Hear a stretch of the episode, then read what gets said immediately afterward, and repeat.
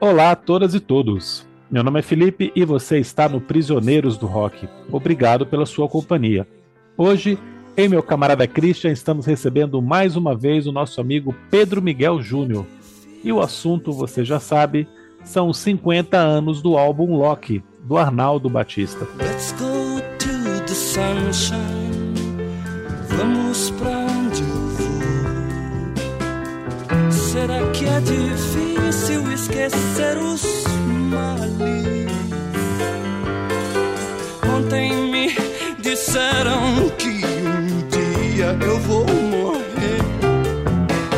Mas até lá eu não vou me esconder. Eu não tô nem aí pra morte. Loki se enquadra numa categoria de disco que eu gosto muito. Aquele trabalho que foi um fracasso na época do seu lançamento e que depois passou a ser cultuado, reverenciado e reconhecido como um disco muito bom, muito importante. Ainda assim, ele nunca se tornou um sucesso comercial, ele nunca se tornou um álbum assim, unânime, Inclusive, é um disco difícil de encontrar, apesar dele ter tido alguns relançamentos ao longo das décadas em CD e em vinil. A último lançamento, inclusive, é em vinil pela Polisson de 2017, mas é difícil de encontrar. É, o disco mais barato à venda no Discog está 250 reais, um usado dos anos 80, então não é uma coisa assim tranquila de você encontrar em qualquer lugar. E ainda assim é um disco que está numa posição no recém-lançado livro Os 500 Maiores Álbuns da Música Brasileira. O Pedro acabou de confirmar para a gente, ele está em 29 lugar, para um disco meio obscuro, considerado difícil por alguns, é uma posição muito boa. Eu queria começar nosso papo justamente por aí. Vocês acham que o Loki é um disco difícil, é um disco melancólico, é um disco sombrio? Pedro, bom dia, boa tarde, boa noite. Olá, tudo bem? Obrigado de novo pelo convite, Felipe e Christian, a todos os ouvintes, já o agradecimento por estar aqui com a gente. Ele, ele é um álbum difícil, porque assim a, a, temática dele, a situação em que ele foi gravado, tudo que ele transmite é uma situação que, que, que transparece um Arnaldo bem, bem perdido, bem depressivo e tudo, mas é um álbum muito bonito, melodioso, tem arranjos fantásticos aqui. Você passeia da bossa nova para jazz, para alguns textinhos de boogie woogie e, e, assim é muito gostoso de se ouvir. É um álbum muito bom nesse sentido. Então é uma coisa meio mista de sentimentos, porque você sabe que as letras remetem a uma situação um pouco difícil para o Arnaldo na época, mas o álbum é muito gostoso de se ouvir, me remete muito a algumas coisas do Elton John, inclusive, algumas Boa. levadas, algumas mudanças de, de piano. Então, para mim, é um álbum muito prazeroso de se ouvir, mesmo assim, é com, com essa temática toda pesada que ele tem, é muito gostoso de ouvir. Muito bem, deixa eu responder também. Então, estou de volta, né? Tirei uma semana de férias, queria parabenizar o Felipe pela condução do episódio sobre o Belle Sebastian, ficou muito bacana, já quase terminei de ouvir. Eu queria dizer que eu não cheguei a estar pessoalmente com o surfista Medina, mas a minha sobrinha tirou uma foto com ele e ficou muito feliz de ter tirado essa foto. É, sobre a sua pergunta, meu amigo, é, eu acho que ele é um disco difícil para o ouvinte médio, né? O ouvinte médio de música. Não estou dizendo aqui o ouvinte, é, um ouvinte inferior, por favor, o ouvinte que escuta música de forma recreativa, né? De forma não muito comprometida no nível que a gente se compromete aqui, ele está esperando um cantor afinado, um cantor é, músicas felizes, né? as pessoas estão esperando geralmente alguma coisa que, que alegre, né? Que, que seja fácil de escutar, e o disco não é, né? Assim, ele tem uns vocais meio desesperados, né? O Arnaldo às vezes me lembra, o, o Pedro lembra muito bem o, o Elton John, mas às vezes ele lembra o Sid Barrett ali desesperado, né? Poxa, morrendo de amor, literalmente, né, cara? Sofrendo muito ali o, o amor perdido. É claro que todo mundo já passou por isso. Quem já, já amou nessa vida já, já tomou uma trauletada na cabeça, né? Já levou um fora e tal, já levou uma, uma já perdeu o amor ali né, em algum momento, né? Então é, só que a gente não gosta de, muita gente não gosta de escutar isso, né? É, e aqui o Arnaldo, ele, ele é muito sincero, ele é muito pungente, ele é muito honesto, ele tem hora que ele parece que ele tá meio bebum, né? Os fonemas saem ali com uma certa dificuldade, né? Eu, às vezes o piano sai um pouco fora do tom, o baixo está um pouco fora. Então ele, ele, ele desafia um pouco é, um, um, digamos, um ideal assim de música bem tocada, ultra bem tocada, ou ultra certinha, né, é, dos dias de hoje, né, em que nada está fora do lugar, tudo comprimido, tudo ali. É, é, então ele desafia o ouvinte médio, eu acho. Mas é, eu acho um disco maravilhoso, assim, é, é de uma beleza é, incrível, assim, a temática. Boa parte das letras são bem compreensíveis, né, porque são muito diretas né? E tem os pianos, assim, belíssimos, né? Ele tá, tá muito bem aqui ainda, né? Depois o Arnaldo, né? Ele sofre um acidente nos anos 80, ele fica um pouco mal, né? Uma queda alta, enfim. É, eu acho que isso atrapalha um pouquinho, talvez, a execução, o canto. Mas aqui, cara, ele tá incrível, né? É, é... E por isso que nós estamos aqui, né? 50 anos depois, é, falando desse álbum tão interessante. Olha, eu acho que é legal a gente comentar também quem é esse cara, né? Uhum. Lógico que, que quem está aqui escutando o nosso episódio provavelmente conhece o Arnaldo Batista, pelo menos por causa dos Mutantes, mas talvez não saiba que ele era reconhecido como um gênio por todos aqueles que a gente vê hoje como a elite da música popular brasileira. Caetano Veloso, Gilberto Gil, Jorge Ben, ele estava ali conversando com esses caras, muito novo ainda, mas estava ali passeando do lado desses caras, né, gravando com eles, gravando músicas dele, participando de, de gravações com esses caras. Estava é, ali trocando figurinha e muito respeitado por toda essa galera, com um, projeto que estava à frente do seu tempo para em nível de rock brasileiro, os Mutantes estavam à frente do seu tempo, nunca foram um sucesso comercial também, né? É, mas que se tornaram uma banda extremamente reverenciada fora do Brasil, inclusive. Uhum. Logo depois, né? E até hoje ainda é. Você tem um monte de gringo aí pagando pau para os trabalhos dos Mutantes, por causa principalmente do que o Arnaldo e o Sérgio Dias também, né? Não vamos tirar o mérito, fizeram, né? Ali na virada dos anos 60 dos anos 70. Depois a banda Nessa época que a banda já está completamente diferente, o Arnaldo saiu, a Rita Lee também já tinha saído, e inclusive é, a saída do Arnaldo do, dos Mutantes e o término do relacionamento dele com a Rita são esse tema aí que o Pedro começou a falar, né? É o, o a cama aí onde o Arnaldo deitou para fazer esse disco é exatamente o final de duas coisas tão importantes da vida dele, né? A banda que ele criou muito novo e a mulher que ele amava, apesar de, um relacionamento tóxico, principalmente para Rita, né? Não era um relacionamento muito saudável para Rita, mas que ele continuou amando e continuou, pelo menos, dizendo que amava e sofrendo por causa disso. Né? E aqui ele coloca em alguns momentos disso bem claramente.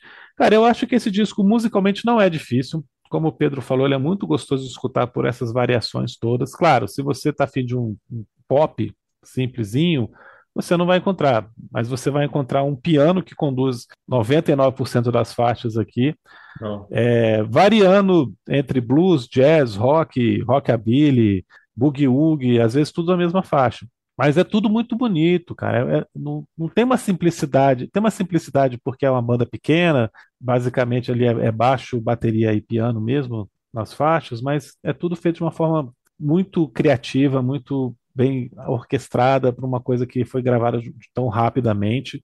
Uhum. E soa muito gostoso nos ouvidos, sempre, né? O tempo inteiro você está ouvindo melodias muito agradáveis, grudentas até. As letras é outra história. Eu acho que a gente tem o Arnaldo principalmente amargurado.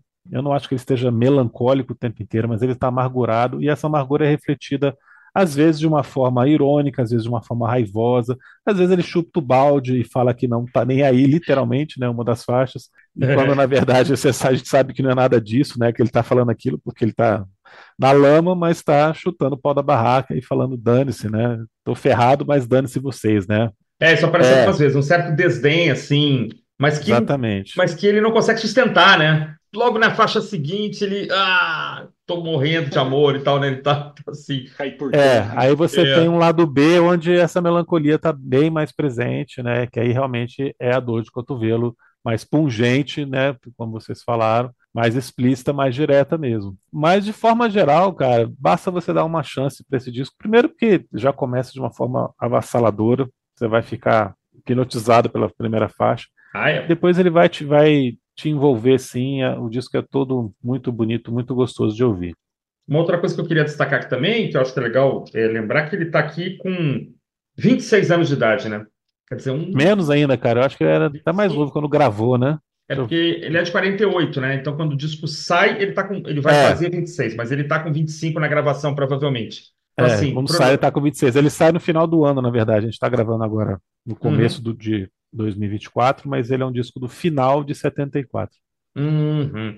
Mas ele tá muito, é muito jovem ainda, né? Assim, e, e é E se engraçado dizendo falar- velho, né? se dizendo velho, quer dizer, então ele tá assim, tá massacrado mesmo, né? E eu, sempre, sempre chamo atenção, não, sou, sou um velho, mas é porque ele tá, ele está se sentindo, né, pesado, velho, é, já não se importa com a morte. Ah, bom, as letras, na hora que a gente chegar no faixa a faixa, a gente vai, a gente vai é, enfrentar isso legal, né? Mas assim, é, Pedro, botar você para falar um pouquinho também sobre essa questão até do lançamento, né? Tem histórias de que é, havia um certo receio assim de, de lançar, e também a gente tem que falar dessa capa aqui, que é uma coisa de louco. É, vocês têm essas histórias aí? Também o Felipe pode completar, né? Do, do Menescal, do Mazola, quem levou para quem? Como é que foi essa, essa parte de, de ele conseguir lançar essas músicas né, ne- nesse período aí?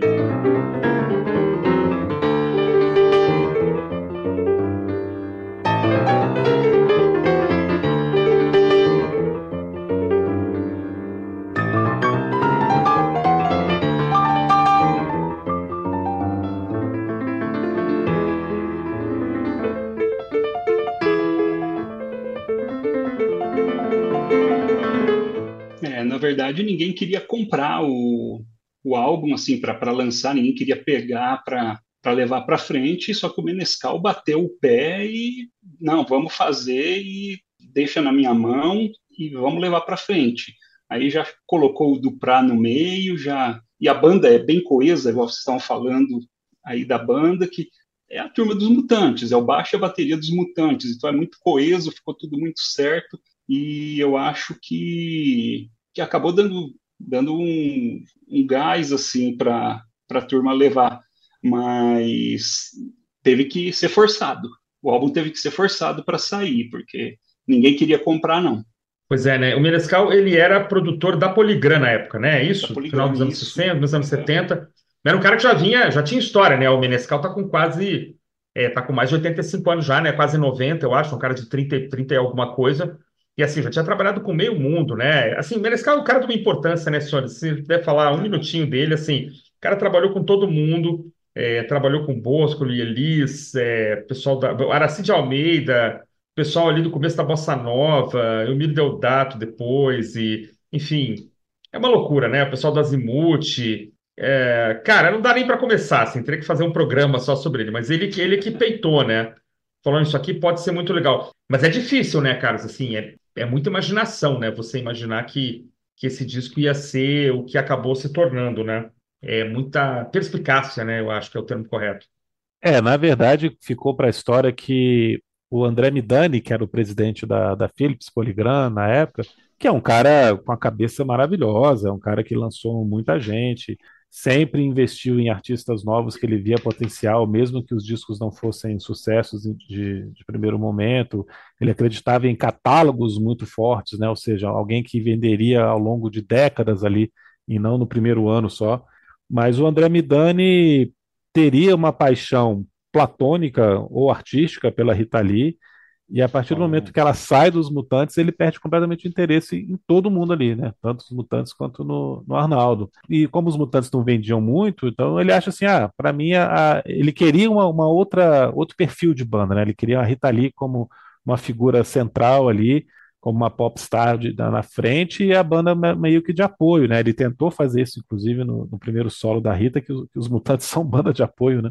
Uhum. Mas aí quando ela sai realmente do, da banda, ele desiste assim e ele não, se- não se mostra interessado mais em, em gravar esse trabalho solo do Arnaldo. Aí, como o Pedro falou, o Menescal bate o pé, acredita não só no potencial artístico, mas acredita que o Arnaldo precisava gravar esse disco, né? Que é uma coisa também muito interessante isso. O Uhum. Menescal viu que eram coisas que ele tinha que colocar para fora, né? Por tudo aquilo que ele estava passando. E vamos lembrar também que o Arnaldo já estava aqui é, pesadamente envolvido com LSD, né? E por isso até essa proximidade com o Sid Barrett não é à toa mesmo. Não né? é à toa, é, os efeitos falou, são semelhantes, é, os efeitos são É. semelhantes. Estava se descolando da realidade por isso também, né? Como aconteceu com o Sid Barrett, né? É, só lembrar que o Mazola também é um cara super importante, né? Só fechar aqui, o Marco Mazola é um produtor, assim, também multiplatinado, né? O cara tá atrás do, do disco Rádio Pirata ao Vivo da RPM, né? É, até o Voo de Táxi da Angélica, produção do Mazola, que a gente sabe da cidade, o que tocou essa música no, no Brasil, né? Esse, esse, essa versão, né, dessa música gravada pela Angélica. E ele, e ele produziu a Rita Lee, o Tutti Frutti, né? Ele produz o, o Atrás do Porto Tem uma Cidade, né? E o Belchior também, né? O Alucinação, que também é um disco super é. É, festejado, né? Então são dois é, caras inclusive, incríveis, o, né? o Pedro pode pegar no livro, que tem a página dos produtores, ele está ali entre os primeiros, cara. Tem um documentário sobre o Arnaldo, que eu vi no, no Canal Brasil há algum tempo. O Loki, né? Que, é, Loki. Uhum. Que ele fala assim que a ideia do, do Midani era que, que ele queria roubar a Rita Lee dos mutantes. A intenção de tirar ela de lá mesmo. Então, tá certíssima a, a situação aí. Cara, o Menescal está aqui entre os três. Entre os dez citados aqui, ele está em nono. E a melhor posição Mazola dele é qual é? segundo. É, o Mazola tá em segundo. É, o Mazola. Mazola cara, não, o Mazola, cara, você pega a ficha, a ficha corrida dele tem Vete Sangalo. É, o Mazola só perde pro Liminha, né? É, só perde pro Liminha. São Olha 17 só. 17 citações aqui, o Liminha 22. Caraca, Liminha que está no disco aqui também, né? você vê Exato, que maravilha. É. Tá envolvido. Tá, tá aqui tocando. também, né? baixo às vezes meio desafinado do Liminha. Não é culpa dele, é que não deixaram ele afinar depois, né? Essa história é ótima também, né? Muito bem, e esta capa, senhores? Horrorosa, né, cara? Esta capa é o fim da picada, cara. Né? a capa é horrorosa, né? Por que, que, ele não está atrás do boneco de, desse boneco de espuma, né? Faria mais sentido, né? Você tem uma nebulosa aqui atrás, é, o texto, o nome dele é quase ilegível, o nome do disco até que é, mas o nome dele acho difícil de ler calça de couro, uns cartuchos aqui. Tá, enfim, é muito complicado, cara. E é uma cartucheira de uma arma de, de chumbinho, de brinquedo, cara. Ah, Mais ridículo ainda. Eu não sabia. Como é que você sabe disso? É absurdo. Tem essa informação? Não, é, tem, tem. Ele tirou essa foto em casa lá. Ele conta, tem essa história dessa capa. A cantareira. A cantareira. Não, agora esse boneco de espuma, não, cara. É ele mesmo, assim. Se você olhar é os ele. detalhes aí, é uma ah, sobreposição é dele mesmo, cara. Sobrepostas. Ah, é, cara, achei que era um boneco. Não, olha o ombro aqui que ele tem esse ombro. É verdade, é verdade. Tem razão, é ele. Essa capa é horrível. Essa capa... A contracapa é horrível também. A contracapa é esquisitíssima também, cara. Que tem essa, essa estátua aí que ele falou para Rita Lee que ele roubou do cemitério. Ah, essa tem histórias, hein? Tem a história de que ele comprou, tem a história de que ele roubou, tem a história de que a Rita Lee emprestou o Jeep para ele buscar a Nossa. estátua. Cara, e de longe, assim, ah, o rosto da estátua lembra um pouco a Rita Lee, cara, inclusive. Não duvido que eu ter achado a estátua parecida com a Rita Lee. É... Mas, enfim, a capa, não sei se a capa afastou a, as pessoas, mas ela é um problema, né? É, o, o artista gráfico que fez ela, na época não tinha Photoshop, tinha que ser tudo com colagem, trabalhado à mão. Então uhum. ele fala que o trabalho foi terrivelmente árduo e caro foi muito caro para fazer, além de tudo. Ah, olha só. Essa capa. E o Arnaldo fala que representa a, a galáxia, a exploração do espaço, o disco voador que você também citou, que é uma coisa que ele fala muito em entrevista até hoje. É verdade. Então, ah, nunca deixou de acreditar, nunca deixou de acreditar, né? Pelo menos é, não sofreu nenhuma revisitação, é. revisitação histórica, né? Ela, ela é essa capa, é relacionada com essa capa e ele assume. Ah, não, é a feiura tem que, tem que ficar agora, né? Agora já virou clássica, né?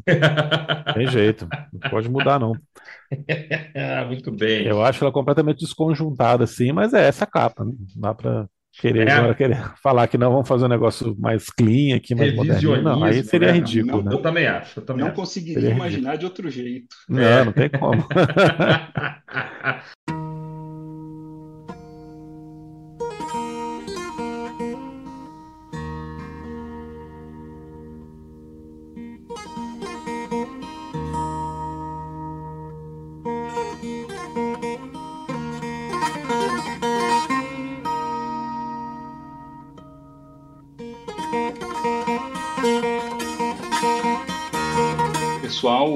fala que sempre foi, sempre comentam que foi gravado tudo em um take só, com overdubs, mas Isso, a gente boa. sabe que tem músicas ali que entra um Moog, que não tem como ele ter gravado os dois ao mesmo tempo. E assim, o, questão de que o álbum nunca teve promoção, teve algumas aparições esparcas na TV na época, e tem um, um comentário da gravação do Liminha, que ele não gostava da direção que o álbum estava indo, e ele falava, poxa, tá muito Sérgio Mendes, vamos, Olha vamos só. tentar dar uma subida. Isso aqui ele fala nesse documentário do Loki que eu, que eu falei que eu vi aqui há algum tempo. Mas o Arnaldo fechava, não, é isso que eu quero, é assim que vai ser, não tem que mudar nada, é, e vai, vai ser da minha, da minha maneira. Não, ia falar, perguntar para o Pedro se o Liminha estava questionando, então, é, quando ele disse que parecia Sérgio Mendes, que ele queria uma coisa mais porrada, então, queria uma coisa Isso. mais acelerada, mais upbeat, alguma coisa assim. É, a, a, intenção que me deu é que ele achou que o disco era muito para baixo, muito que não tinha a mesma cara dos Mutantes. É a, a intenção que me dá. E eu ia comentar que é, ele foi gravado num estúdio, segundo aqui a ficha técnica, de 16 canais, o Estúdio Eldorado. Então, assim, não, é, é, queria que o som fosse lo-fi mesmo, né? Ele tinha total condição de fazer um negócio mais elaborado, tanto que existe é, orquestra, né? Não é não orquestra completa, mas existem elementos é, orquestrais aqui em algumas faixas, porque tinha tecnologia para isso, né? E eu acredito piamente que, que algumas faixas certamente foram gravadas assim, só ele, né? Ou só ele, banda, e, e assim. Há faixas, a gente vai falar sobre isso depois, que para mim dá a impressão que ele estava compondo na hora pensando em frases, né, tem pelo menos uma faixa que, que dá essa, né, não é isso, claro, porque a faixa fica elaborada demais, devem saber do que eu estou falando, mas dá a impressão que ele está soltando ideias ali, ou para uma faixa futura, para uma música mais bem acabada, né, então tem coisas que certamente são gravadas ali em first and only take, né, mas tem, como ele toca vários instrumentos, né, certamente tem que ter, e ele, se ele tinha tecnologia para tanto, certamente tem que ter um, um, uns overdubs aí, né? E, e, é sabido que a orquestra foi colocada depois, né? Acho que o Pedro comentava isso em off, ou o Felipe, né? Que os, as, os arranjos ali mais elaborados foram, foram acrescentados depois. E claramente a voz dele está dobrada em algumas faixas também, né? Que ele, ele tá cantando e tem um segundo canal em que ele está cantando diferente, né? Que ele está com um trêmulo maior e tal, brincando ali com as duas vozes, né? É, não acreditem nessas histórias de que foi tudo numa tarde, porque não foi, né? O que ele gravou de uma vez só é baixo bateria, né? Ele pode ter colocado o Dinho e Liminha para tocar lá e não, o take de vocês é esse, acabou e não deixou os caras voltar para consertar nada, para arrumar uhum, nada. Uhum. E aí depois ele fez o que ele quis ali. Mas baixo bateria eu acredito que realmente porque eles passaram a vida inteira falando isso, né? O Liminha principalmente passou a vida toda falando que ele, ele queria ter mexido, queria ter gravado de novo algumas coisas e o Arnaldo não deixou. Ah, eu acho a bateria sensacional, não mexeria milímetro da bateria. Acho que o Dinho está destruindo aqui, do pouco que eu sei de bateria. Ele está, os dois são muito bons, né? Mas o Liminha devia ser o perfeccionista já desde sempre, né? Então ele deveria querer ajustar ali o baixo tal. Tem horas que o baixo está um pouco alto, tá, o baixo está um pouco alto, é muito engraçado, né? O volume do baixo está alto. Tem horas que ele está um pouquinho fora ali do. Mas é. Eu me lembro, o Pedro é, já é, toca bateria, já tocou bateria? É, é, bateria, né, Pedro, que você toca? Isso. E eu queria que você falasse um pouquinho, então, do, do, do Dinho. Acho que o Dinho toca quase todas as músicas, né? E que tem bateria. É, onde tem bateria ele toca. Uhum. Tem uma música que o baixo não é o Liminha. Isso, é em Desculpe, é o Rafa. Isso, Rafa, desculpe. Isso. Mas a, a bateria não, é todas do, do Dinho. Ele é muito bom, né? Poxa, né? É, ele é muito bom. Leva aqui, passeia por todas as mudanças. Tem músicas aqui que tem vários intermezzo, assim, dá umas mudancinhas de dois compassos, três compassos e volta. Poxa, é sempre preciso. É yeah. É. Muito bem tocado. E é uma cozinha que já tá, estava escolada, né? Na verdade, os três vinha de muito tempo tocando juntos aí, encaixa super bem. Foi um belíssimo trabalho de bateria. Eu concordo plenamente. Agora, cara, o último disco que eles gravaram com os Mutantes também foi tudo gravado ao vivo no estúdio, né? Todo mundo junto ali tocando, que é, foi o A e o Z, né? Que não foi lançado, foi lançado só nos anos 90. Uhum. E mesmo o Tudo Foi Feito pelo Sol também, porque depois já é outra formação e tudo mais, mas também é coisas que ele ficava ali tocando, ensaiando e tal, e virou o disco, gravou do jeito que estava, né? Uhum. Não são discos muito trabalhados em estúdio também, né? Então eles estavam nessa onda, né? De querer fazer uma coisa digamos, mais sincera, porque espontânea, né? Mais espontânea, né? Eu acho legal, cara. Eu acho que não tinha que mexer em nada nesse disco, não. Não consigo pensar em nenhuma faixa que poderia ficar melhor por causa de, de uma coisa mais bem produzida, não. Eu gosto dessa crueza, que crueza com, com tanto requinte que tem aqui, né? Porque ele pensa em muita coisa, mas executa realmente de uma forma muito rápida, né? Uhum. Mas ficou bonito por causa disso, cara. E não tem guitarra, né, cara? Ficou assim. Não tem guitarra. É, mas assim, cara, o Little Richard e o, e o Jerry Lee Lewis também colocavam o piano como principal instrumento, né? É verdade. Os- das- essa coisa de, ah, nossa, o disco de rock sem guitarra. Não, já se tinha isso desde os anos 50. É verdade. A Aqui guitarra virar prevalecente, que foi a novidade no rock em algum momento. É, é verdade, é verdade. Mas aqui era um momento de guitarras, né? Assim, É, sim, claro. Aí é verdade. E tem muitas entrevistas do, do assim, algumas coisas sobre o álbum que tanto- tanto Liminha quanto alguns outros jornalistas falam que uma das intenções dele era impressionar, inclusive a mãe dele, tanto que tem uma peça super clássica e ela era pianista, ela Ah, compunha lembrado. músicas na época e ele queria impressionar ela de alguma forma. Por isso que o piano foi a, a força que levou ele. Talvez se afastar um pouco dos mutantes que tinha muita guitarra, talvez deixar um pouquinho de lado, tentar se isolar do- dessa coisa que ele estava desse momento que ele estava passando, uhum. mas tem muita coisa que faz referência à mãe dele em, em matérias que eu, que eu vi aqui. É a viagem do Arnaldo na época, né? De, de tentar se afastar daquele som é, do Mutantes. E assim, afinal, o irmão dele era o grande, o grande guitarrista, né? O Serginho era o cara que esmerilhava na guitarra, né? E ele conseguiu fazer isso. É que é difícil fazer um disco inteiro, né? Ou quase todo, assim, né? Mas ele conseguiu, né? Só a última faixa ali, que é uma vinheta é, com violão de 12 cordas, absurdamente bem tocado, né, cara? Que que é aquilo, né? Então o cara tá aqui brilhando, mas está triste, né? Está depressivo, está mal, mas está tocando para caramba, né? Isso é muito legal. Vocês falaram aí da, da família, né? Realmente a Clarice, que é a mãe dele, é uma pianista super renomada, super reconhecida, muito talentosa, professora de música, uma longa carreira, e que sempre incentivou os filhos a, a serem músicos também. Não tinha problema deles não terem se tornado músicos clássicos, né? Terem ido para música pop. E ah, pô, acho que aí a formação do Arnaldo está toda colocada nesse disco, né? Você percebe que ele tem uma base realmente de piano clássico e que consegue passear ali por vários estilos, como a gente comentou, né? E, e acho que a, que a história de não ter guitarra é isso que você falou, cara. Eu acho que é uma provocação ao Sérgio. Ele estava num momento ruim. Para você Uhum. ver, ele chamou. Claro, ele não ia chamar o Sérgio também para tocar no disco, não faria sentido, mas ele chamar o, o, o Liminha e o Dinho e não chamar o Sérgio também é uma provocação Uhum. Né? Você grava com os mutantes menos o guitarrista e o disco não tem guitarra, né? E a última faixa ser uma, a última faixa ser uma vinheta no violão de 12 cordas, que você chama fácil, também é uma provocação, né? É Já, verdade. já adiantando aqui o faixa a faixa, mas é uma provocação maravilhosa, né? É. para chegar lá também, mas é bem isso. Até o jeito é, pelo qual ele, ele, ele fala é fácil, chega a ser provocativo, né?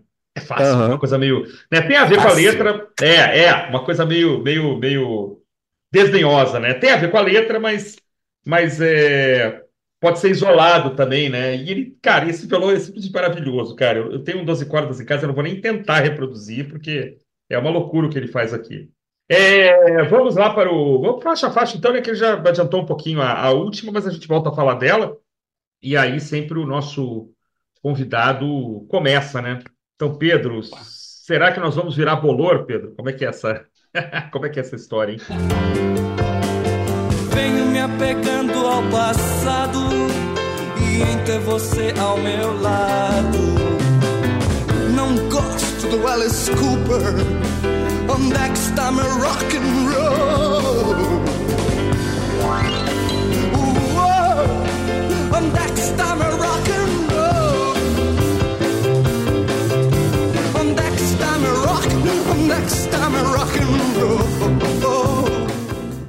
Pois é.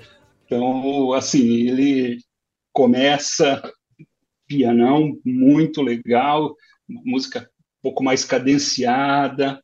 Aí, de repente, ele descamba para um Jerry Lee Lewis no final, que rapaz do céu, fica, fica sentado ouvindo isso. Então, assim, já começa dando as caras. A música com as mudanças de, de andamento que a gente vai ver durante muita coisa no álbum aqui, nem que seja alguns excertinhos que nem eu falei ali de compassos e poxa, ele já já começa chutando tudo aqui. Cara, a, a citação ao Alice Cooper. Isso, eu não lembro se a, a história da Rita Lee com o Alice Cooper lá de que roubou a cobra, alguma coisa assim. Tem alguma história nesse sentido assim? E talvez isso aí já seja uma alfinetada. É, pode ser. É a única parte da letra que eu não gosto, porque na verdade eu sou um grande fã de Alice Cooper, mas eu entendo a, a colocação.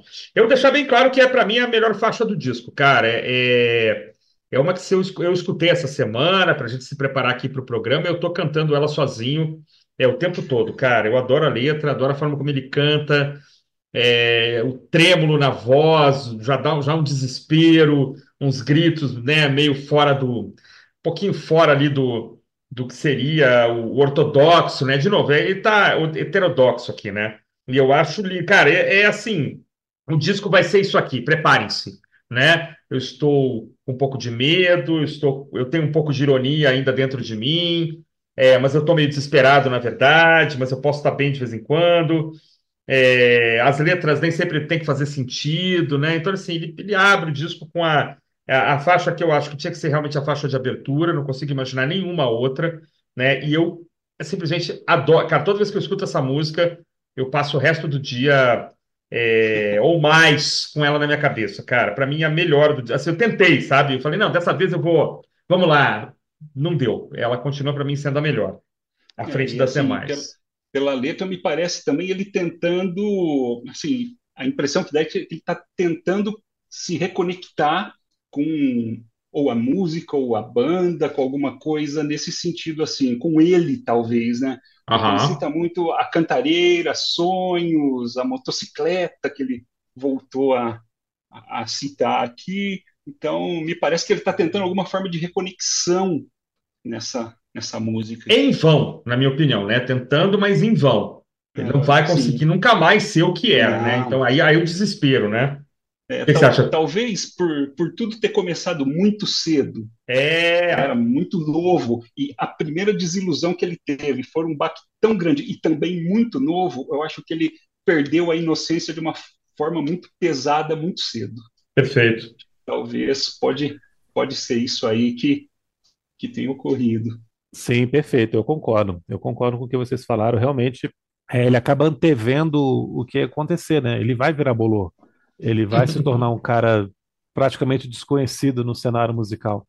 Né? Alguém que era, como eu falei no começo, tão respeitado, tão reconhecido como um gênio, muito novo. A partir daqui ele vai cada vez mais esvanecer, vai, vai sumir mesmo. A, a certo momento as pessoas não vão mais lembrar de quem é Arnaldo Batista. Vamos lembrar que durante muito tempo os Mutantes também saíram de cena, né? saíram dos holofotes.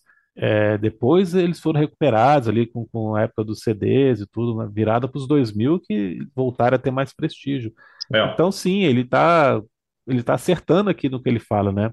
Ele quase morre de dor em algum momento e ele vira bolor, ele deixa de ser um cara tão relevante, ele sai dos holofotes, sai do, do primeiro time, da primeira linha ali da música brasileira. E é isso, cara. Essa música realmente ela, ela condensa o que é o disco, ela sintetiza muito bem o que é o disco. Os climas todos que você vai encontrar pela frente já estão aqui, de letra e de música, né? Essa coisa de tem hora que está muito agitado, tem hora que está mais melancólico. Né? Esse piano Jerry Lewis aqui maravilhoso que ele puxa depois de, de falar que não gosta é. do Alice Cooper, onde está meu rock and roll. E meu rock and roll é o, é o rock dos anos 50, total ali, maravilhoso, né? Esse, esse pedaço. É, vocês a história do Alice Cooper com a Rita Lee, né? Vamos para deixar mais claro, mais, mais, mais detalhado, o Alice Cooper tocou no Brasil em abril de 74. Então, justamente na época que esse disco ia começar a ser gravado, logo depois de ser, ser gravado. É, e tem essa história, como o Pedro falou, de que a Rita Lee roubou as cobras do Alice Cooper e, e ficou com elas como bicho de estimação.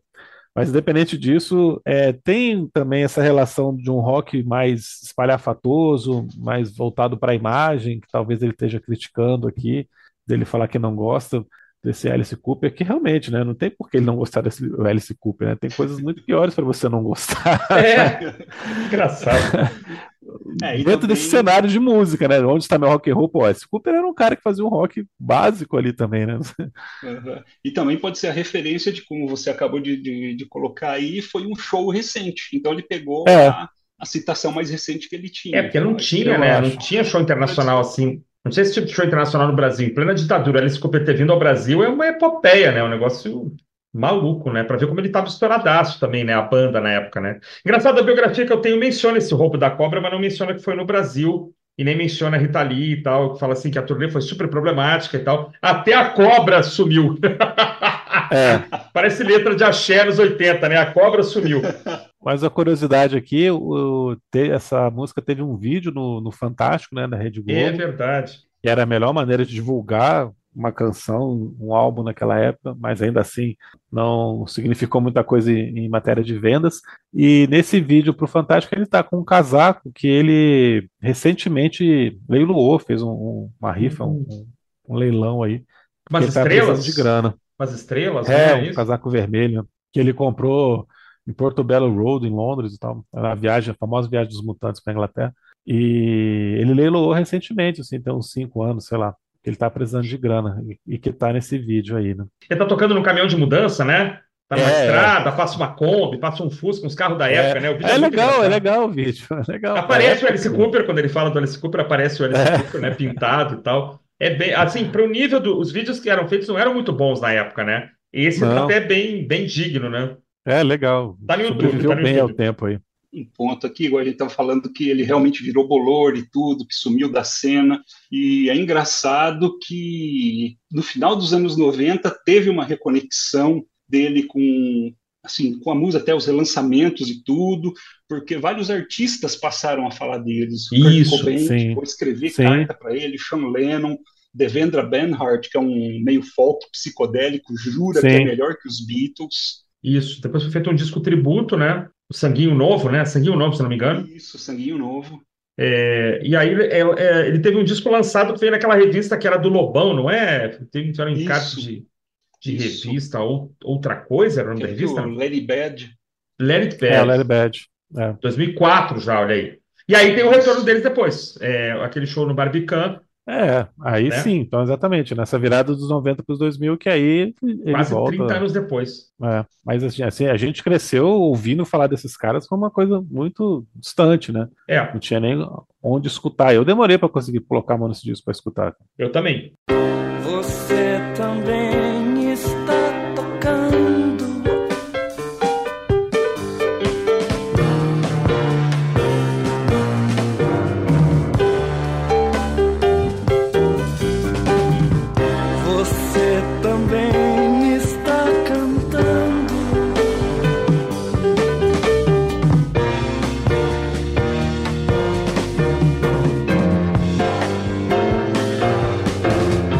Bom, aí nós passamos para Uma Pessoa Só, que é a única música do disco que não é só dele, é uma música que já tinha sido gravada pelos Mutantes no álbum O A e o Z, que é um disco que a gravadora não aceitou lançar na época, ele acabou só aparecendo nos anos 90.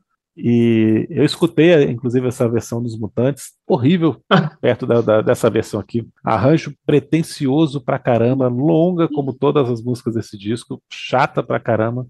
Não gostei.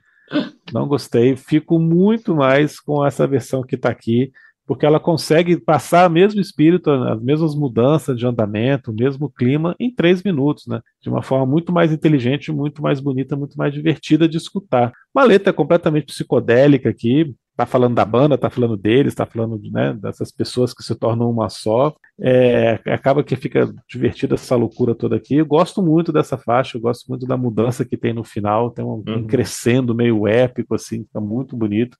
É, é um, muito legal, cara. Acho linda, cara, meio Beatles, né? Esse final, né? Tem uma coisa meio Sim. Meio a Day, a meio yes, né, cara? Parece um pouco Também. Yes. Também. É, assim. é verdade. Eles queriam é muito ser yes, né?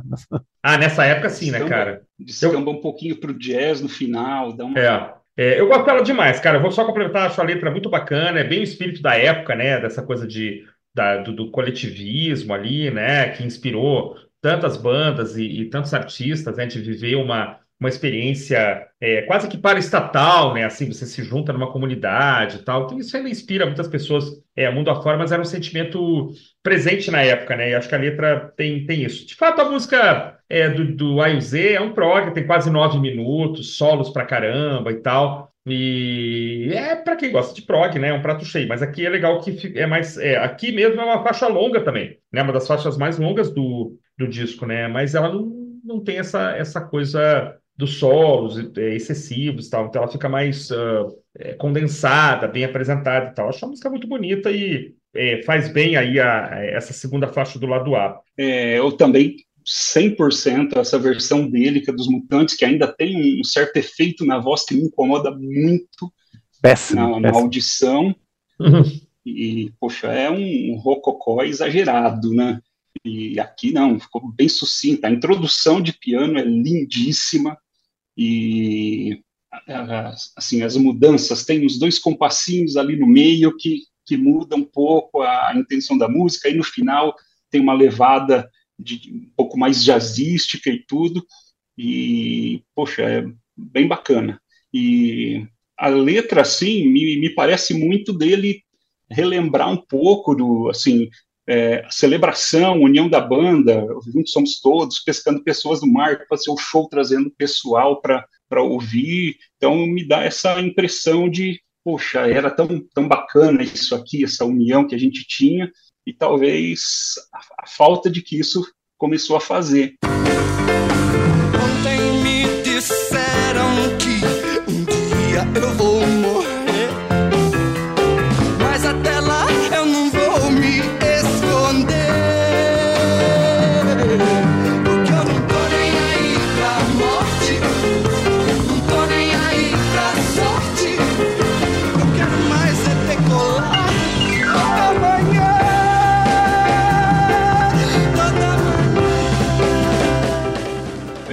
Não Estou Nem Aí, né? Que surgiu quando um afinador de piano perguntou para ele se ele tinha ideia de que um dia ele ia morrer, né? que maravilha. É, aí, aí ele criou a música que me parece um pouco uma reflexão, mas dá um certo, assim, dá uma impressão de que ele está com ímpeto de seguir em frente. Na verdade, fica meio dúbio. É, vou chegar, vou seguir em frente, ao acordar toda manhã, ou acordar toda manhã no mundo de cristal surreal, ou seja, tá perdido de novo, né? o estranho aqui são os backing vocais da Rita Lee, que eu não consegui achar em local nenhum de que forma que isso foi parar no álbum. Porque toda, toda vez que eu vejo a Rita falar do Arnaldo ela nunca cita o álbum em específico, mas é com desdém, é com desprezo. Então é muito estranho imaginar essa gravação dela aqui. E uma citação para o baixo do, do Liminha, que aqui está muito legal, muito bem encaixado. É, aqui a gente tem o primeiro exemplo da, daquela chutação de balde que a gente falou, né, dele chutar o pau da barraca no, no, refrão. Ele começa como se estivesse tentando uma reconciliação, né, com, com a banda ou com a Rita Lee, né? Será que é difícil esquecer os males? Mas aí é isso que o Pedro falou, né? Será que um dia eu vou morrer? Me disseram que um dia eu vou morrer. Mas ele não tô nem aí, né? Não tô nem aí para a morte, não tô nem para a sorte. Eu quero mais é decolar toda manhã, né? Esse decolar aqui é óbvio do que, que ele está falando, né? por que, que ele quer viajar, né? Então fica nessa coisa de da negação, né? Dos problemas, de estar tá fugindo do que está acontecendo e que se dane, né? Que se eu for morrer, se eu vou me dar mal, né? Se a minha vida profissional vai pro buraco aqui. Eu quero mais é continuar comendo LSD como se fosse jujuba toda manhã. Usando uma, uma, frase que o Christian usou já quando a gente falou do, do Sid Barrett aqui nos Prisioneiros. É verdade. Musicalmente, muito legal, cara. Muito legal essa mudança de andamento aqui, essa acelerada no refrão. Entra esses metais, entra uma coisa bem grave, assim, em alguns momentos, muito bonita também que eu não consegui identificar o que, que seria, se é uma tuba, se é alguma outra coisa com, algum efeito ali, mas fica um gravizão bom, bem é. legal, muito bonito. É verdade. A música cresce demais e, e, um arranjo sensacional aqui, né? E eu também acho que, cara, é surreal você pensar que a Rita Lee tá fazendo backing vocal aqui, né? Nesse momento que eles estavam e tudo mais. É, bom, aqui a gente tem a primeira de duas participações da Rita Lee, né? Ela vai participar dessa música e da próxima. É... E realmente é esquisito, porque assim, é, teoricamente eles tinham terminado já, né? Mas assim, talvez houvesse ainda uma, uma amizade, uma tentativa de amizade, alguma, um certo respeito, alguma coisa. Pô, vamos lá, sabe? Certeza que um liminha aqui pode ter, ter intermediado, ó, ele quer que você cante, vamos lá, você canta, vai embora e tal, não precisa ficar lá muito tempo, aquela coisa de, de quem tem vinte e poucos anos, né? Ah, vou lá, então tá, vou.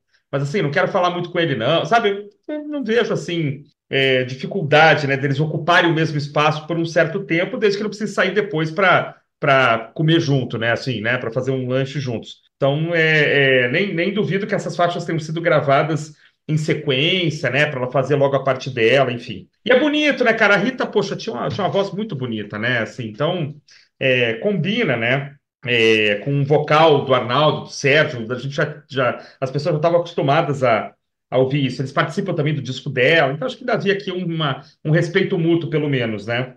Mas eu gosto dessa faixa, eu acho que ela me remete um pouquinho, sobretudo no refrão. É, não sei vocês, se lembra vocês, para mim, imediatamente, quando ele canta é, Não Estou Nem Pra Morte, Não Estou Nem Pra Sorte, me lembra demais Raul Seixas, cara. O jeito de falar a morte, a sorte, uhum. o jeito de falar as palavras. Uhum. É, tem do, dois cantores aqui que ele me lembra em certos momentos. Esse primeiro momento aqui, ele me lembra é, o Raul Seixas que é um cara contemporâneo ali, né, que estava ali naquele mesmo momento. Então, uma faixa muito legal, tem essa coisa também de acelerar é, e depois entrar numa viagem, ótimo, né? Psicodelia, muito legal. Vou me afundar na lingerie, baby. Me perder na relatividade das pequenas. Eu já nem sei seu telefone, baby. Não vou mais ter remédio para dor de cabeça, meu bem. E aí vem uma faixa, talvez a primeira, em que ele mostra assim sentimentos dúbios, né? Assim, que ele vista aqui um, um personagem vou me afundar na lingerie, eu já nem sei mais o seu telefone. Parece que ele quer demonstrar um certo desdém, um certo desapego é, a pessoa é, amada. Né? Faz uma brincadeira aqui com, com, com umas coisas que para nós estão totalmente datadas, né? Me parece que o Fairlane 500 é um carro, né? É um Ford, eu dei pesquisando, eu não sabia. É um Ford. Aí ele fala aqui do tomate. Né? Engraçado que as palavras parecem não fazer sentido. Chuchu beleza, tomate maravilha, é a última moda, mas você sai cantando depois, cara. Quando você vê, você tá no meio da rua, chuchu, né? Cantando, porque soa bem, tomate maravilha, soa bem, né? Então acho muito engraçado, é, mas acho que ele está aqui tentando mostrar uma coisa que ele na verdade não estava sentindo, tentando demonstrar uma certa segurança.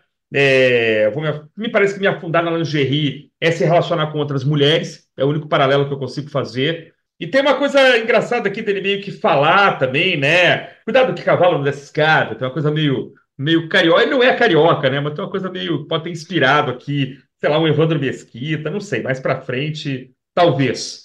Na verdade, é, pelo que eu pesquisei aqui, a Rita Lee participava de desfiles e ele acompanhava a Rita hum. Lee nesses desfiles. Olha! E realmente, é, ele sonhava em se afundar na lingerie mesmo. Era mas era da Rita Lee. Mas, isso, é, porque era os desfiles que ela fazia, eles citaram até a marca, mas agora não, não me veio à cabeça. Ah, cara. Então tem a ver por causa disso. Então é mais uma referência a ela aqui e tem, claro, não sei mais seu telefone, chegou a hora de sair fora. Só que, assim, a expressão dele na frase ame-me ou me deixe em paz é doída, muito expressiva.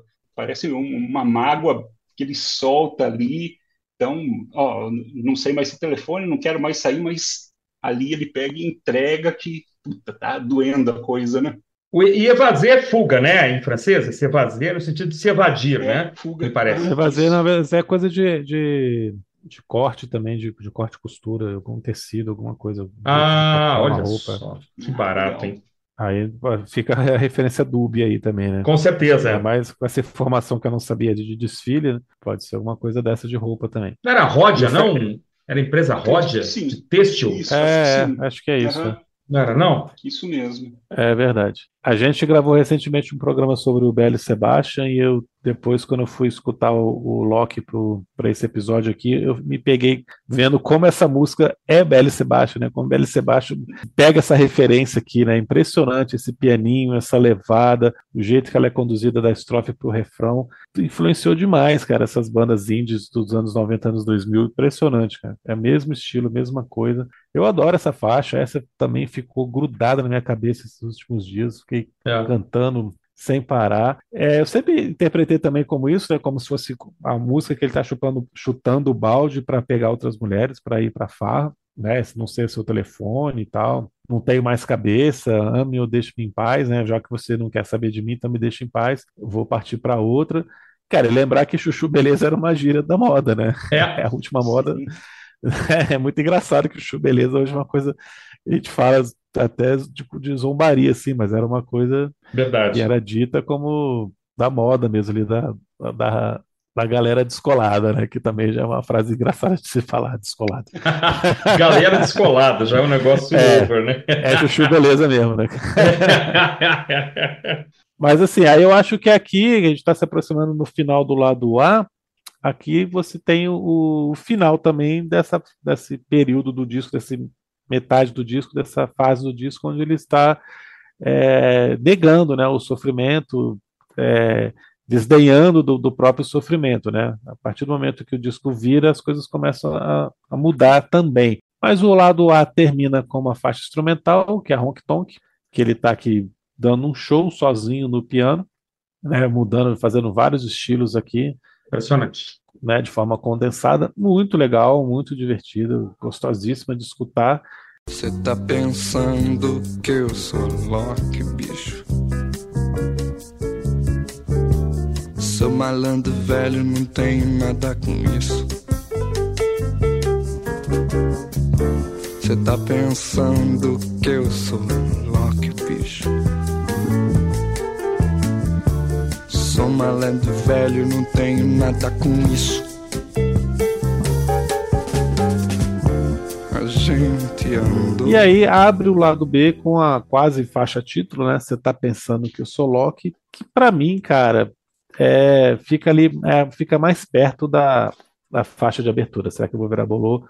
E altíssimo nível ali, né? Das que eu mais gosto, da que acho que é arranjo mais bem pensado. É esse sambinha meio bossa nova que, que, que a música tem, que, né, que vai sendo conduzido ali é essa figura que ele, que ele cria, né, de, de, falar em primeira pessoa, de sou malandro velho, não tem nada com isso, né, de reconhecer que a quantidade de coisas que você já fez, né, e inclusive ele cita a segunda faixa aqui, ficamos até mesmo todos juntos, reunidos uma pessoa só, mas ele faz uma desdenhada depois assim, como se fosse todo mundo junto numa orgia ali, né, ele passa a dar essa, essa sensação, né, a gente andou, a gente queimou muita coisa por aí, e aí, na, na segunda parte, ele está falando da Cilibrina. O que, que é Cilibrina? Cilibrinas do Éden foi a banda que a Rita Lee montou entre a saída dela dos Mutantes e o Tutti Frutti, né? Isso. Já com a Lucinha Turnbull, Turnbull, e o Arnaldo chegou aí em shows e ficar lá no, na, no primeiro lugar, fazendo sinal de negativo e, e rindo, assim, se muito ruim.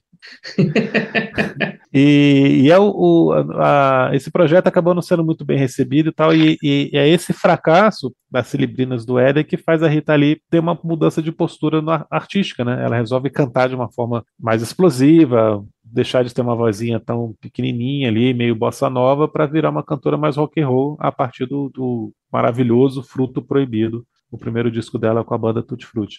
Então ele faz, ele faz essa referência aqui explícita para Rita Lee aqui no Cilibrina para cá, Cilibrina para lá. É uma música, então, que começa a ter esse tipo de mudança, né? Onde ele vai reconhecendo essas coisas que aconteceram, que já não tem mais, né? Eu sou malandro velho e tal. Ele está já nessa fase da dúvida, está nessa fase aqui da, indecisão, e a partir daí o disco vai ladeira abaixo, assim, para autocomisseração, né? Mas é uma faixa maravilhosa, cara, maravilhosa. Essa levadinha aqui é hipnotizante, gosto pra caramba. Não, beleza. É, a Honky Tonk faz isso que o Felipe falou, é, um, é uma vinheta final, mas super bem tocada. É um show de piano, né? Para quem gosta de piano, o Ronaldo arrebenta. E, e você tá pensando que eu sou Loki de novo, acho que ele veste essa, essa, essa máscara, essa carapuça de um cara que tá, tá esperto, tá sacando o que, que tá acontecendo.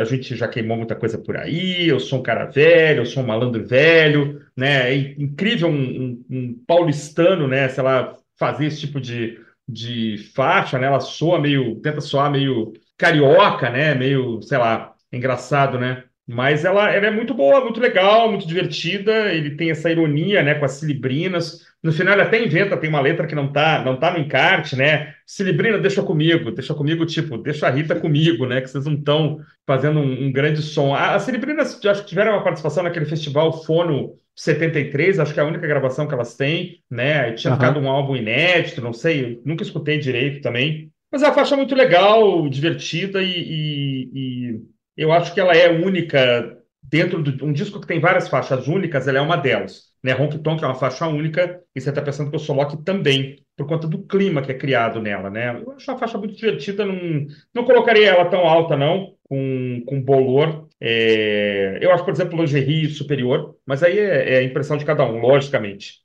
Então, Honky Tonk fecha lá um virtuosismo absurdo e a música parece que uma hora vai te, te levar para dançar e depois cai num classicismo extremo, aí depois já tem uma pegadinha mais, mais jazzística, e é uma puta de uma interpretação com alguns ataques violentos do final da música, né? Verdade. Maravilhoso. Atadas no teclado, no piano. E você está pensando que eu sou Loki, poxa, já já foram em cima de tudo. A, a levada é muito boa, é cativante e tem um final um pouquinho inesperado, né? Que dá uma mudadinha ali no final da música. Poxa, é muito boa. É uma das minhas preferidas do álbum também. Eu, se bem que, puxa, difícil. é tudo muito bom aqui, mas é uma das que, que sempre fica na cabeça aqui depois que termina. Já puxa desculpe aí, então.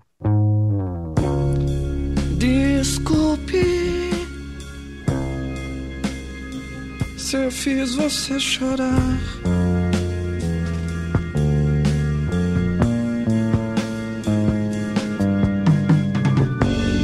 Te esqueça. Olha, o sol chegou.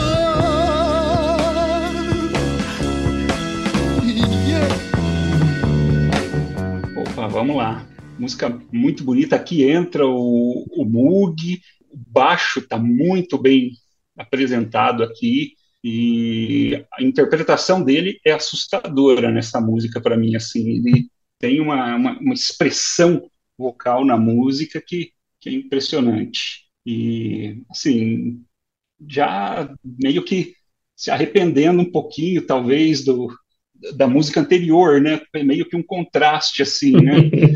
Sinto o pulso dos tempos ou tá sentindo tudo que fizeram junto, lembrando de tudo que fizeram juntos e sentir o barato de ser ser humano. Ainda tem uns dois ser aqui que no começo eu achei esquisito. Falei, não, tá certo mesmo, isso aqui. Começa a sentir as dores, as dúvidas, que quando era feliz antes e agora tá, tá se sentindo um pouco pior, que talvez venha do que eu falei ali de ter perdido a inocência de uma forma muito brusca. Eu acho que essa música reflete bem isso aqui. Cara, Aqui a bad trip começa a bater, né? Eu acho. Né? Estou falando que o Felipe falou em outras palavras, e você também. Aqui a, eu acho que é talvez a faixa mais Sid Barrett, assim, da, da do disco, né? Ele tá cantando de um jeito, cara, é muito estranho, assim.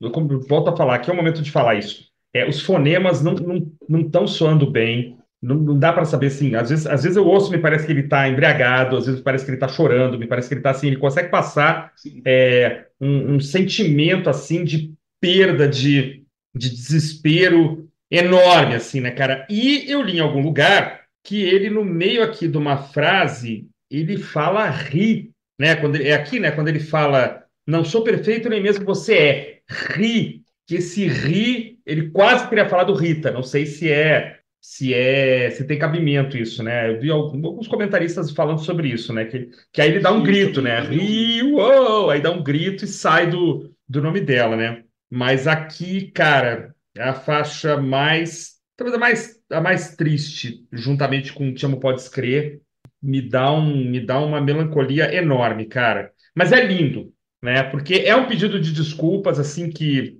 poucas vezes a gente vai ver isso acontecer, sei lá, na história da música popular brasileira, né, cara? Desculpa se, te, se eu fiz você chorar. Nada pode ser mais claro, pode ser mais explícito, né? De, de alguém que está se pedindo desculpas e pedindo, me parece, uma nova chance, né? Diga o que você quer, né? Vem aqui, fala comigo, vamos tentar resolver. Então aqui, aqui bateu, aqui o negócio bate fundo. O que, que você acha, Felipe? É, como eu falei antes, o disco muda o foco, a partir daqui explicitamente a ladeira abaixo, né? Sai aquele, aquele quase bufão, né? Que estava Uhum. ali antes falando, não tô nem aí, né? Vou me afundar na lingerie, você tá pensando que eu sou Loki, e aqui entra a melancolia completa, aqui ele se desespera. Ah, É uma interpretação muito bonita, né, cara? Eu acho a voz dele aqui tá passando, tá de arrepiar, tá passando toda a emoção que ele quer mesmo demonstrar. É, ironicamente, essa é a única faixa que o Liminha não toca baixo e é o melhor baixo do disco. É, é, eu não sei quem é esse Rafa, inclusive na Wikipédia é, tem outro nome creditado nessa faixa que não é a Rafa, é outra pessoa, que é um baixista realmente tocava nos anos 70, muito famoso, agora esqueci o nome. Mas está Ah, cara. acreditado na Wikipédia errado, né? Porque no, no disco está acreditado esse Rafa, que eu não sei quem é, não sei se vocês conhecem. Tá Sérgio Cafa no, Na na Wikipédia, né? E em vermelho, Isso. não é, não é linkado. E aqui tá Rafa é. também, só Rafa. É, na ficha técnica do disco tá Rafa. Ele tá também destruindo aqui. É a única faixa que também não tem piano no disco, né? Tirando Sim. a faixa, a última, que é só violão, mas todas as outras faixas que ele tá tocando piano, aqui ele tá tocando só sintetizador. E esse Moog maravilhoso aqui, que também domina, né, a faixa, toma conta, cria todo, cria todo esse clima maravilhoso.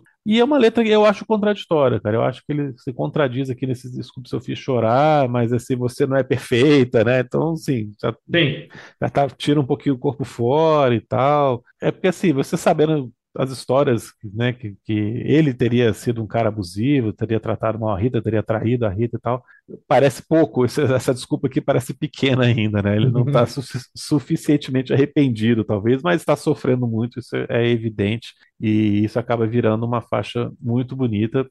A mais triste e mais bonita do álbum, né? Muito mais do que a outra que também é, é, é para ela explicitamente, que a Tia Não Pode Escrever, que tem um, um miolo ali mais animadinho. To notice fucking now.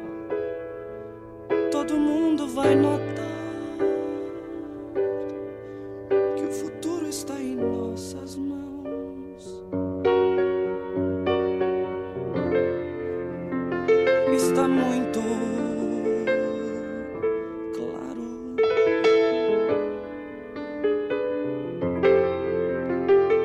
Só que entre elas nós temos Navegar de Novo, que o Christian já tinha até adiantado que ele acha que é uma faixa aqui de, de viagens, assim, de frases soltas que ele foi juntando.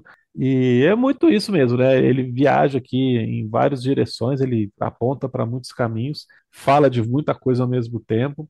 Eu acho muito legal ele cantar o primeiro verso em inglês e meio que dar uma, ah, dá uma reclamadinha aqui e fala a mesma frase em português, né? Everybody's going to notice, é, todo mundo vai notar. E, e aí ele vai falar aqui do modelo do meu carro que eu comprei há seis meses, está fora de moda, a vida tá dura, que, por que, que a gente não tem cidades menores para poder ter mais verde? Vamos acreditar no Brasil. E é o, vai- o verso final que é maravilhoso, né? Vamos descobrir novas terras, navegar de novo com sotaque português É. com a conclusão, sem qualquer noção de física, de que é possível viajar acima da velocidade da luz, pois não existem tais barreiras, já que a luz é relativa também. Maravilhoso. Um sense maravilhoso. Eu queria chamar a atenção para um, um. Não sei se você estava falando sobre isso também, Cris, quando você falou que ele emula outro cantor, Manda, que cara. é ele cantar. Como eu bem fui ao cinema, parecendo a Maria Bethânia. Cara, 100% Sim, Maria Bethânia, cara. É a Maria Bethânia, cara. Inacreditável, cara. Inacreditável. Maravilhoso, né? Então, Já era a frase, Bethânia, né? desculpa, cara. Não, não, sensacional. Feliz que a gente não combina essas coisas. E quando dá essa identificação é, muito legal. É, Ele, ele- certamente a intenção dele foi emular, né? A voz da que acho, já era eu Bethânia, né, cara? Em 74 já era uma super cantora, né? É, Último detalhezinho, último detalhezinho, essa faixa ele tá sozinho tocando piano e não tem mais nada. E ela é maravilhosa, cara. O instrumental dela é maravilhoso. É verdade, é verdade. Cara, primeiro, parabéns, você acertou, você ganhou o prêmio Maria Bethânia. Impressionante, cara. É, não é, não é por acaso. Ele muda radicalmente o jeito dele de cantar para fazer essa. É, eu acho que é homenagem, cara, só pode ser. E essa frase, como eu bem fui ao cinema, era de uma música do Erasmo Carlos também, o pica-pau, é, se não me é. engano. É, ver, é na hora do beijo apareceu o pica-pau. Então tem esse como eu bem foi ao cinema, o resto não tem nada a ver, logicamente, mas é uma, é uma frase que, que foi utilizada. Eu até fui pesquisar se tinha alguma coisa da, da Betânia nessa linha, mas não, não encontrei nada, né? Que ele, podia estar citando uma faixa pré-existente, mas não é o caso.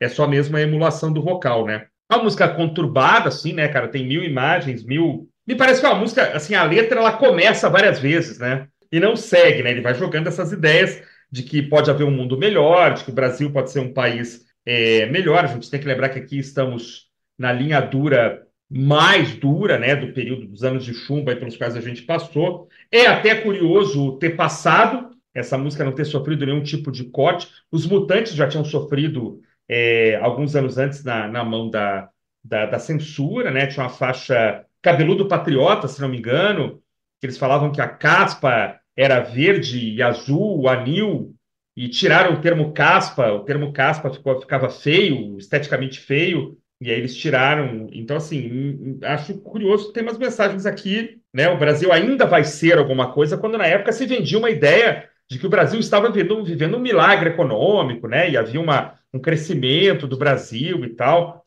Eu te amo meu Brasil, Brasil ame-o ou deixo, e ele está falando aqui que ainda não é. O Brasil ainda vai se abrir, conquistar um espaço, né? descobrir novas terras. Então, esse final é muito bacana, né, cara? Esse final é arrepiante. A gente sabe que o que havia na época era um projetinhozinho de país, né? Ainda é, assolado por, um, por, um, por uma ditadura que, enfim, né, depois passou e tal. Mas eu gosto muito, cara. É uma faixa longa, é, é difícil, acho talvez das mais complicadas de por conta da falta de um eixo é, temático mais preciso, né?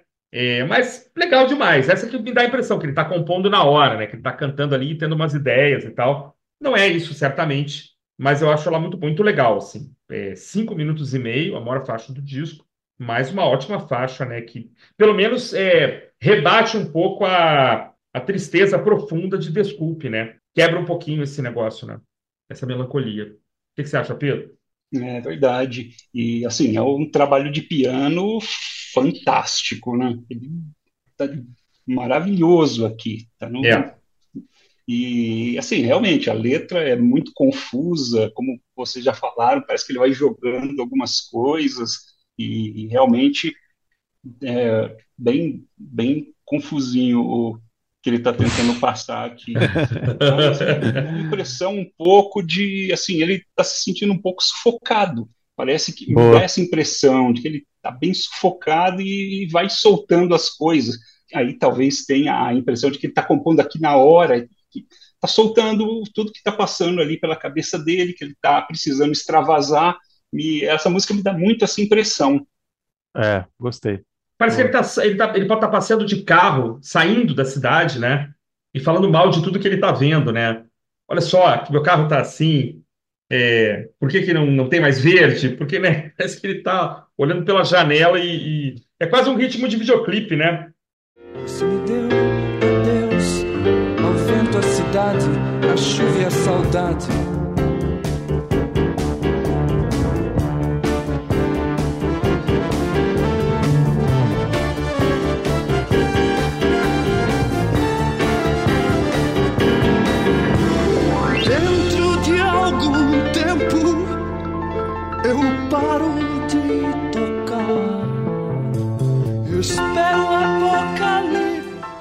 Tião pode escrever que de novo tem o piano aqui destruindo como ele tocou no álbum todo e aquele me, me soa um pouco mais pensativo, pensando no, no passado e tem a, aqui ele cita de novo, talvez a referência com a Rita que canta e chora no show pensando em tocar seu coração, ele pensando, oh, você tá, estaria ali assistindo o show, ouvindo o que eu tenho para te falar, essa a impressão que, que me dá. E tem um trecho aqui que ele fala de quem vive após a morte, me dá a impressão também aqui de que ele está falando, poxa, comigo aqui, um, um, talvez um amor verdadeiro seria eterno. Então, é a impressão que me dá. De novo, tem um mugzinho aqui na, na música, mas é, é isso que, que me passa a música, que ele está refletindo bastante sobre tudo que passou, talvez chegando no fim do álbum aqui. Apesar, apesar do arranjo não passar tanta melancolia como desculpe, eu acho que essa letra, sim, é mais triste do disco. Hum. Eu acho ela eu acho ela mais pungente, mais marcante, mais direta para mostrar como ele estava se sentindo do que desculpe até. Que, como eu falei, eu acho que é um, é um, pedido de desculpa ainda meio, meio sem graça, meio tímido. Aqui não, Caio. Aqui eu acho que o, o que ele canta realmente demonstra um, um, uma tristeza, um desespero maior, né? Desde o começo, você me deu a Deus como se somos de Deus, que é um trocadilho que ele canta de um jeito muito triste, e esse pedaço que o Pedro destacou também, né, de viver depois da morte. É muito triste pensar em você com quem não vive depois da morte, né? ou seja, nosso caso, nossa relação acabou, né? nosso amor não vai durar para sempre. A parte do show também. É, seria um bar, maior barato tocar seu coração. E eu vou te achar com mil anos de idade, cara. Isso é muito bonito, cara. Isso, Isso é muito bonito, demais. cara. Ele ele terminar a música desse eu jeito. Eu vou te achar novamente, né? É, é, depois ele fala eu vou te achar e termina assim, né? É, musicalmente, cara, o piano fantástico, o Moog também aqui com muito destaque. Eu queria chamar a atenção para o trechozinho que começa depois que ele fala Você me deu a Deus, ao vento, a cidade, a chuva e a saudade, que é a música dá uma crescida, cara. Uhum. O Rick Wakeman incorpora ali no Arnaldo Batista, porra, fica um negócio grandioso, assim. Tá, tá, tá, é verdade. É muito legal. Isso passa rápido, também a música volta o clima anterior, então uma construção de arranjo belíssima, belíssima. Por conta dessas mudanças, a música não fica tão melancólica assim como Desculpe, mas é, ela para mim é mais cortante, cara. No final das contas, adoro também, lindíssima. Cara, essa música é muito bonita, realmente. O que você falou, eu, eu tô quase concordando, cara, porque realmente essa parte final é... As imagens que ele constrói são muito bonitas, né? Eu vou, eu vou dentro de algum tempo eu paro de tocar o que realmente aconteceu e vou esperar o apocalipse tentando te encontrar. Quer dizer, cara, é, isso é fantástico, né? Assim, lembrar que a gente vive um momento aqui também de, de, de Guerra Fria muito, muito presente ainda também, né? Com o relógio do fim do mundo lá marcando poucos minutos para meia-noite, né? Havia um medo assim de que pudesse descambar aí uma nova, uma nova guerra, o, né? O fim do mundo, é, é, enfim, explosões e tal. Mas agora é assim, é engraçado a gente pensar que a Rita viveu menos que o Arnaldo, né? Assim, o Arnaldo, o Arnaldo teve perto de morrer muitas vezes, né? E é um cara que fez agora 75 anos de idade ano passado, e ano passado a gente perdeu a, a Rita Lee, né? Esses versos ganham mais né, peso, assim, o que a gente fica pensando aqui no exercício livre, lógico, né, de imaginação, o que se passa na cabeça de um Arnaldo é, Batista hoje, quase falei Arnaldo Antunes, desculpa, Arnaldo Batista hoje, quando ele fala que ele ele acredita piamente que ele ainda vai encontrar com ela de novo, né? Quer dizer, eu não, eu não acredito que isso tenha passado, que isso tenha arrefecido, né? Claro que ele tem uma nova relação duradoura e tal, mas assim, tem uma coisa meio larger, larger than life aqui, né? Que agora ainda ganha novos tons com o fato de que ele se aproxima dos 80 anos de idade, contra todas as previsões, e a Rita ali já faleceu, né? Então isso é, é... ela bate fundo também, cara, você tem razão. Vou ficar na, vou, me colocou em dúvida aqui. Eu vou, vou pedir vistas do processo, tal qual o ministro do Suprema Corte aqui, para pensar. É, esse adeus com Deus acho bem infame, mas tudo bem, tá, tá perdoado, é um versinho infame, mas a gente entende o que, que ele está querendo dizer, né?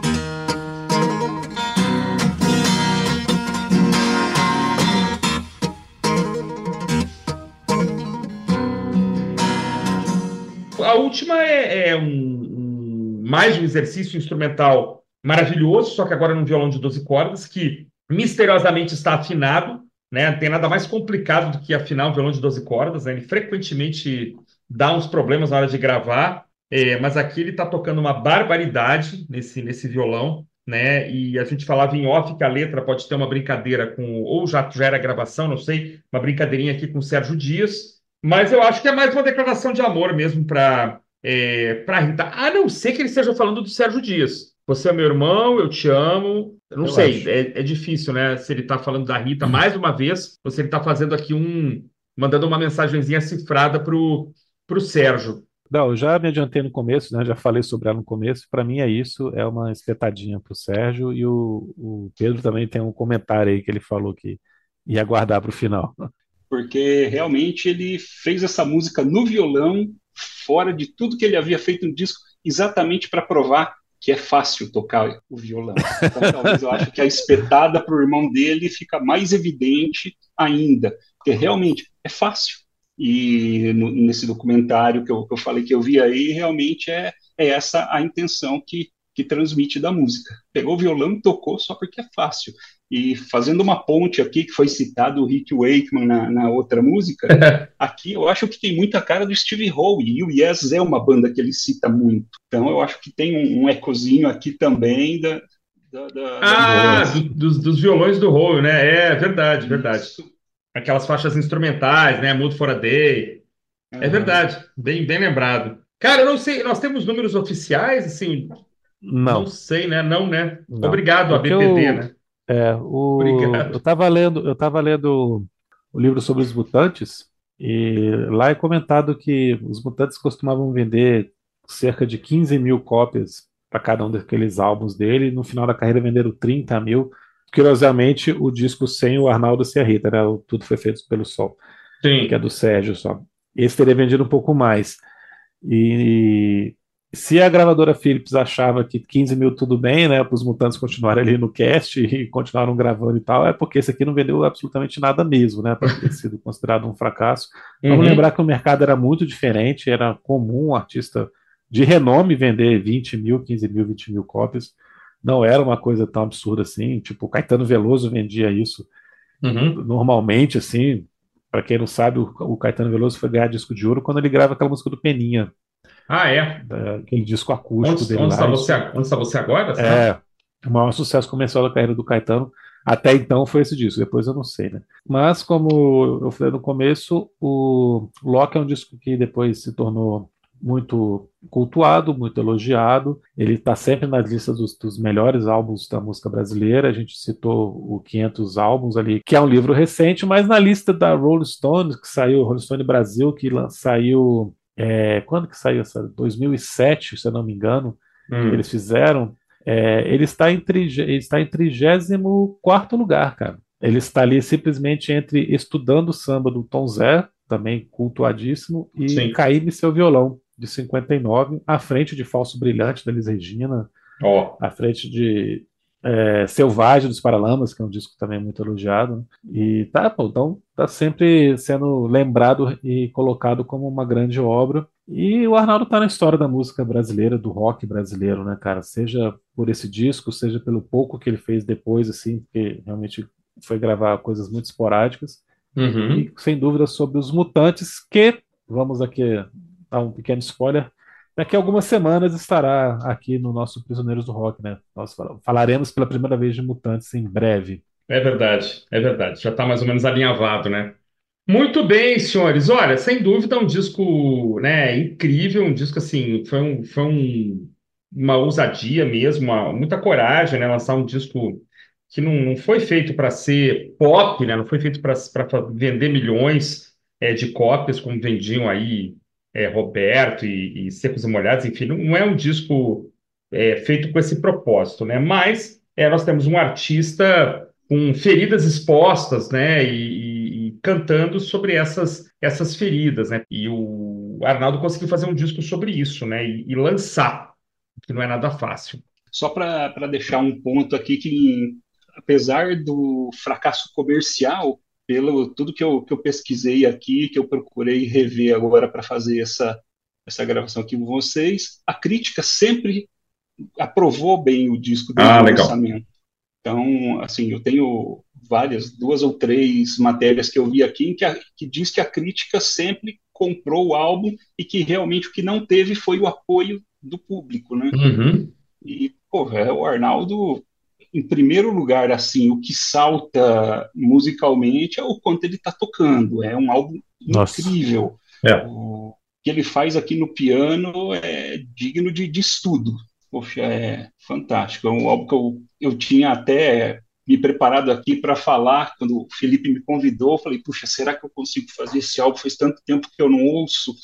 e eu ia falar, faz uns 10 anos que eu não ouço. E semana passada o Facebook veio aqueles stories e me lembrou um post de eu falando desse álbum há exatamente 11 anos. Olha que legal. Aí eu até Caramba. repostei ali, porque falei, puta, olha que coincidência incrível. Foi muito legal a oportunidade de, de falar sobre esse álbum aqui para reconectar de novo, porque eu, você, eu, eu ouvi, depois você vai ouvindo outras coisas, vai buscando coisa nova, pegando outras, e vai deixando algumas coisas para trás e a música brasileira, mais de MPB, de samba, esse, que eu tinha deixado muito de lado, que era uma coisa que se ouvia muito na minha família, eu estou repegando agora, esse álbum caiu perfeito, e eu ouvi a semana inteira aqui para refazer isso aqui. Maravilha. Bem, Felipe, então é isso, né, cara? Estamos encerrando mais uma vez aqui o nosso episódio, estamos, estamos aproximando perigosamente né, de uma marca de 200 episódios, já vai começar uma uma contagem regressiva aqui. A gente quer que nossos ouvintes, seguidores, acompanhem com a gente essa contagem regressiva, um marco, né? A gente nunca imaginou que fosse é, chegar tão longe, mas estamos chegando e, e, pretendemos passar longe dessa marca, né? Passar e seguir. Assunto que não falta.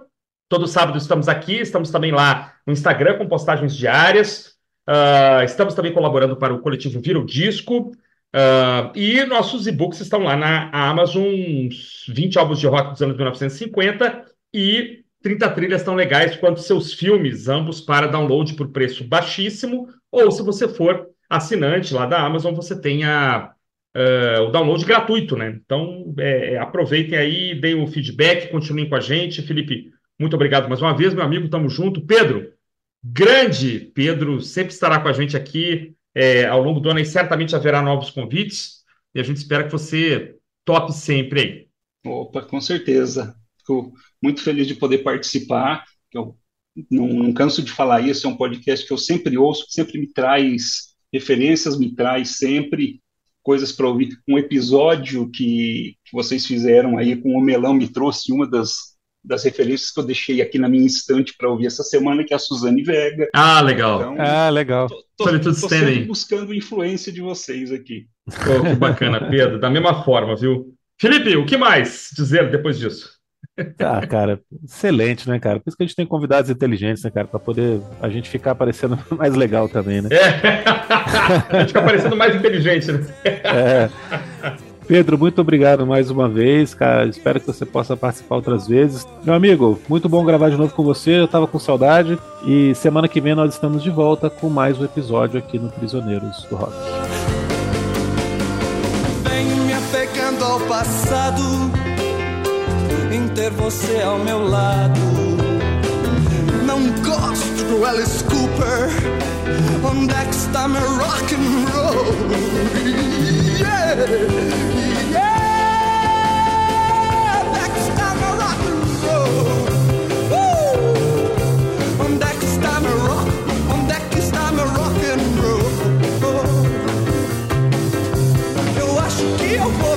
oh. oh, oh.